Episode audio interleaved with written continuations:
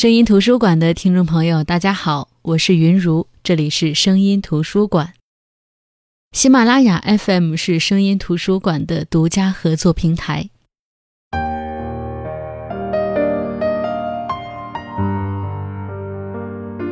自从在喜马拉雅上开了语音问答之后，我发现很多人的提问都是关乎于内心和生活。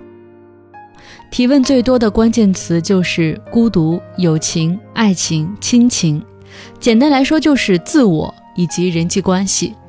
也有一些朋友因为处在迷茫当中，会问一些跟未来有关的问题。我尽我所能的回答，不说希望能够绝对帮到大家，也只求能够不要误人子弟。有朋友寄给我一套书，是的，是一套书。叫泰普勒人生法则系列。我以往看这类书确实不多，因为总觉得别人的人生经验大多是不可复制的，即便心得也是属于极其主观的范畴。但是这本书让我有一点改观，因为它不说教。就像我们都知道，我们要关注当下，而不是关注未来；我们要保持平常心，而不是遇到事情就易怒激动。可是我们知道，并不代表我们能够做到。也不代表我们知道为什么要这么做。大道理很多人都会讲，可是为什么我们明明知道那么多的道理，却依旧过不好自己的人生呢？泰普勒人生法则系列，我随手翻开的第一本是《极简生活法则》，然后就决定分享给大家。泰普勒人生法则系列丛书其实最早是走红于英国的。在英国的影响力可以说是能与《哈利波特》比肩的，而泰普勒系列图书在欧美受欢迎的原因是，泰普勒强调了一种人生观，就是无论做什么，我们都要有自己的态度，并且能够坚持下去。这个人生观或者说这种结论，来源于他对于周围各领域成功人士的细微观察。他发现有些人总是看起来生活的很轻松。无论身处什么状况，他们总是能够积极向上，做正确的事情，而大家普遍的都喜欢这样的人，大家也希望自己能够成为这样的人，所以泰普勒就把他观察到的一切总结成一条条简单的法则，分享给每一位想从容应对生活的人。这本书共分六个篇章，每一个篇章都有一个主题。每一个主题下面呢，都有关乎这个主题的一些小法则，比如第一篇章个人法则下有五十七个法则，然后爱情法则、亲友法则、社会法则、快乐法则，都从不同的角度给我们面临各种状况下的无措提供了一些办法或者说思考。曾经有个人问我，为什么自己都长大了、结婚了、完全自立了？父母还总是用他们的想法指导自己的生活。我当时问他：“你父母是不是一直这样？”他说：“是，以前总是不敲门进他的房间，妈妈还总趁着打扫卫生的时候乱翻他的东西。只要他生气，父母就表现出更难过的神情，久而久之就成了习惯了。”我当时说：“这就是你在慢慢懂事之后。”自我意识和边界逐渐形成的时候，而父母没有这种意识，不仅没有这种意识，还随意踏破边界，导致你和父母之间毫无边界。在《极简生活法则》这本书里，泰普勒指出要划定个人界限。他说：“个人界限是我们在自己周围画出来的界限，除非受到邀请，否则他人不应逾越这些想象中的界限。”无论是身体上和精神上的，我们都有权享有尊重、隐私、体面、善意、关爱和真相等。如果有人越界或者说模糊界限，我们就有权站出来说：“我不会容忍你们这么做。”但我们首先得画出界限，我们得知道自己能容忍什么，不能容忍什么。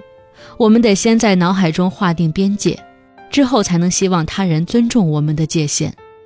我们对自己的界限越是笃定坚持，他人就越难影响到我们。界限越清楚，我们越会明白他人的生活和我们并没有多大关系，不再觉得事事都是针对自己的。我们有权享有基本的自尊。如果连我们自己都不尊重自己，就不要指望他人会尊重我们。要尊重自己，我们首先要对自己是谁有清楚的认识。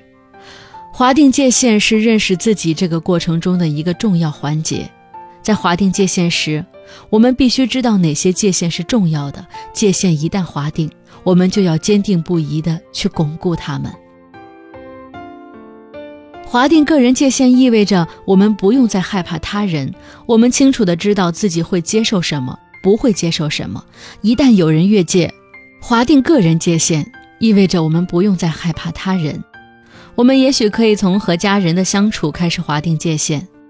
多年来，我们形成了固定的行为模式，比如每次看望父母离开时，我们都会因为他们的指责而心情沮丧。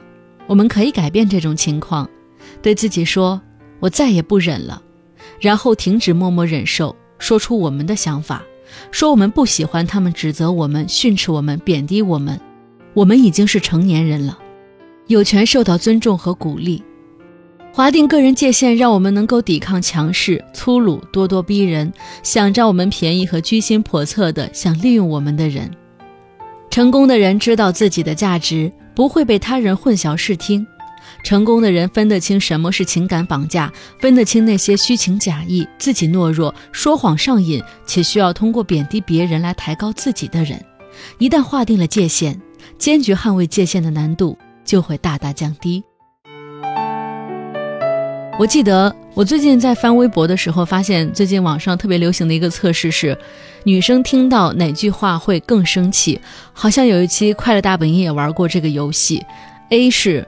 多喝点水。B 是你到底想干什么？C 是随便。这三句话作为女生来说，你听到哪句话会更生气呢？我想很多人都会有自己的答案。虽然三句话我们好像听到任何一句都不会有太好的心情，但是为什么很多男生在遇到这个问题的时候总是屡错屡犯呢？也总会有一些女生总是踩到他的另一半的死穴呢？主要是我们。在爱情关系当中，总是不知道什么时候该倾听，什么时候该行动。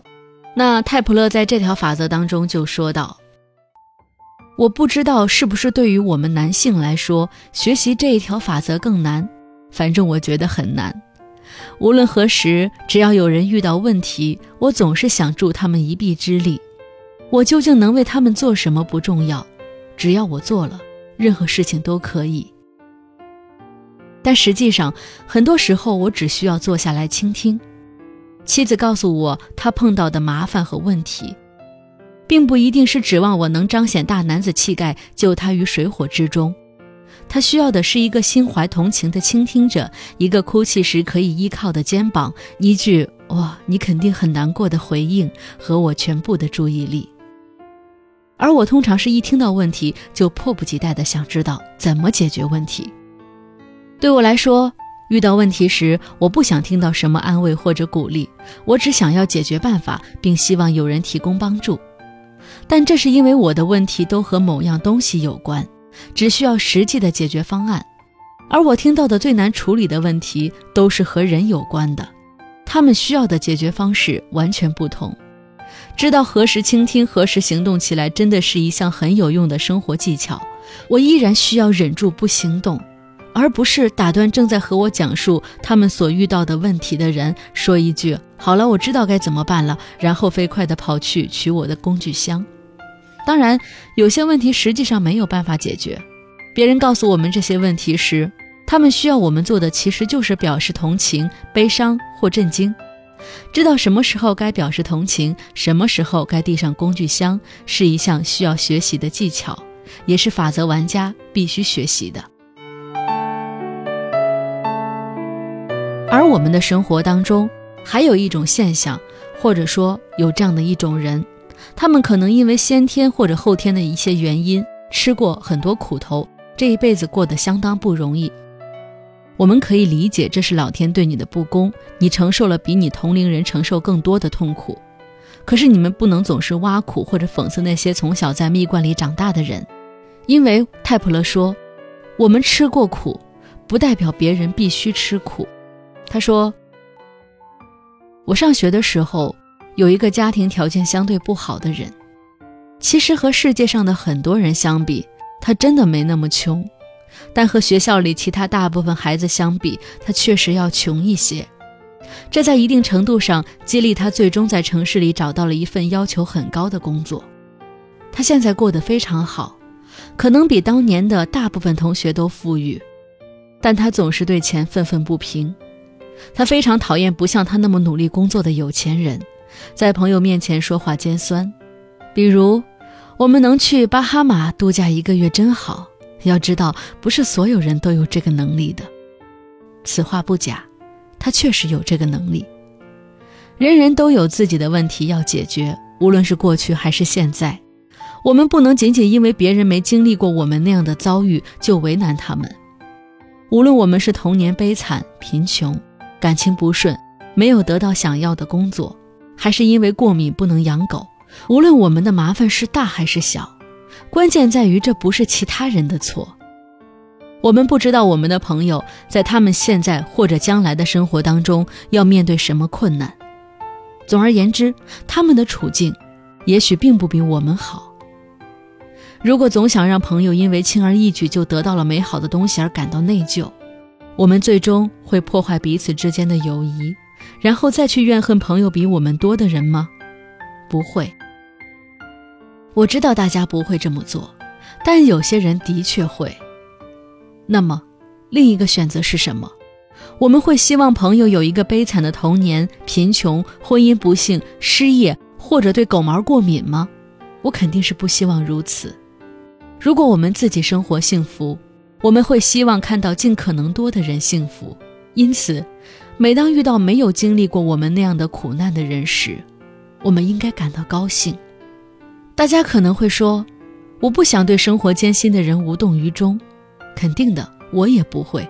但愤恨只会让我们的生活变得更糟糕。如果其他人没有我们过去或者现在所背负的重担，要为他们感到高兴才行。顺便说一下。我的那个朋友也许出生在一个相对贫穷的家庭，但他天生聪慧，这也是他能上牛津并找到一份好工作的原因。但对于那些天生不如他聪明的人，他会感到内疚吗？当然不会。但我打赌，有人会对他进了名校而自己却未能如愿而愤愤不平。但其实，这样的愤恨毫无意义。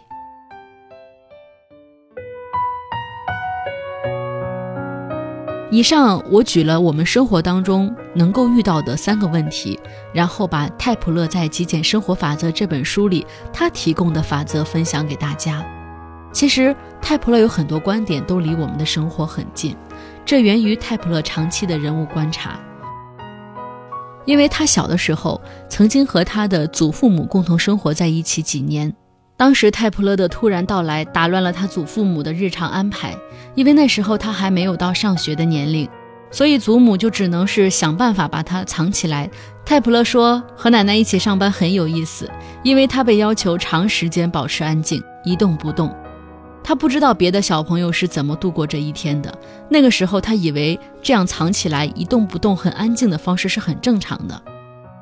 他发现他躲在一张大桌子底下。观察顾客的过程很快乐。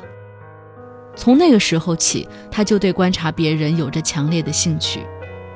通过观察别人，他推断，如果遵循一些基本生活法则，我们就会取得更多的成就，更容易摆脱困境，同时也能让我们的生活变得更加的丰富，并把快乐带给我们身边的人。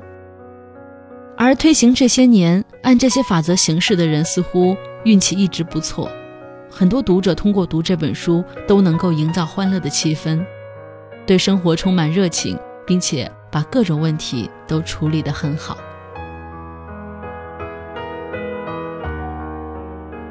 其实这本书简单来说，主要是讲一个人如何平行他的四种角色：我们与自己的内心是否和解了？我们与另一半的相处是否是彼此成就？我们与家人朋友是否清楚我们相处的边界在哪里？我们在社交圈当中是否和他人能够彼此接纳，又能够独立存在呢？这就是《极简生活法则》这本书要带给你的东西。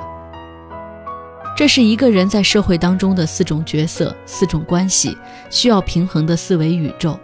如果你能非常好的平衡你的四个角色，那么你只需要继续努力生活，享受简单美好的幸福就行。如果你还不能非常好的平衡你的思维宇宙，那么泰普勒的这本《极简生活法则》会帮到你。好的，我是云如，这里是声音图书馆，我们下期再见。